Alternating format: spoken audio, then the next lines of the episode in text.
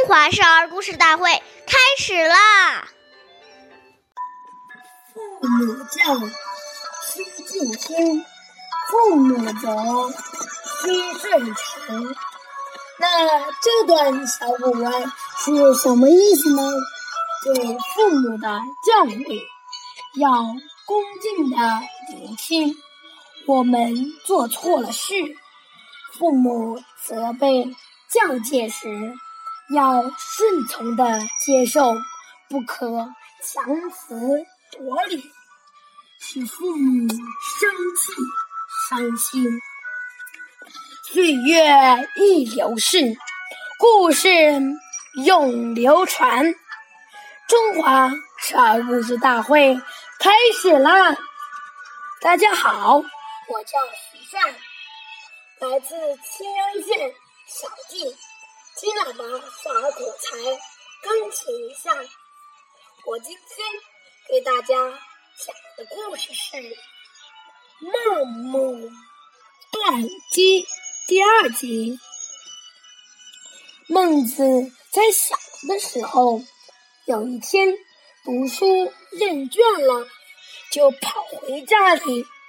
这时，母亲正在织布。见他逃学回来，气得突然把织布的梭子折断。孟子很奇怪，就问母亲为什么发火。母亲说：“织布要一线一线的织，才能织成。但如果把梭子折断了，不去织它。”还能织成一匹布呢。你的学业也是一样的，还没有学就成就厌倦了。什么时候才能成为有用之才呢？孟子听了母亲的教诲，恍然大悟，从此发奋读书。后来。终于成为有名的大学问家。下面有请故事大会导师王老师为我们解析这段小故事。掌声欢迎！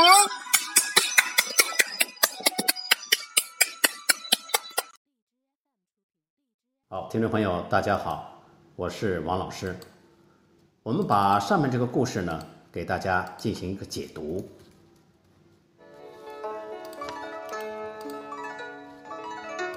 父母的责备呢，大部分都是出自于爱心，所以即使是父母说错了，我们心里明白，也不必跟父母顶嘴，有则改之，无则加勉。我们深深的感念父母。不厌其烦的教导和成就我们的苦心。